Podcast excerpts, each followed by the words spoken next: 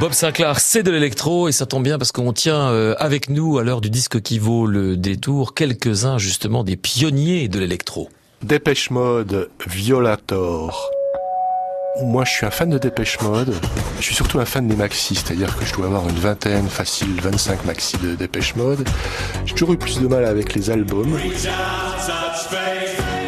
Sais pas pourquoi, j'ai toujours adoré leur maxi avec des remixes pas possibles. Vous faites intervenir des berlinois, des fous du son.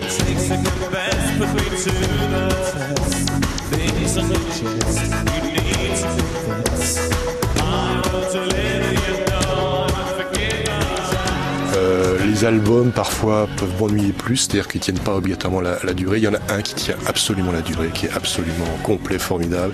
C'est celui d'un Violator, qui est un album qui est pas, qui fait pas partie des premiers. Hein. C'est un album de la maturité.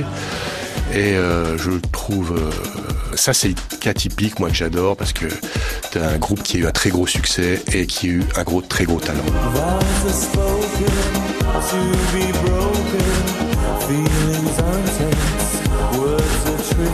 Voilà, c'est comme les Beatles ou des choses comme ça. C'est du bonheur, c'est-à-dire qu'ils ont un gros talent et en plus ce gros talent est récompensé. Donc c'est bien des fois aussi. Et dans cet album, il y a une chanson qui n'est pas la plus connue, que moi je trouve formidable, qui s'appelle Halo, comme un Halo, qui a été remixée après de façon formidable par Goldfrapp, je crois. Et euh, cette chanson, faut vraiment, faut vraiment l'écouter.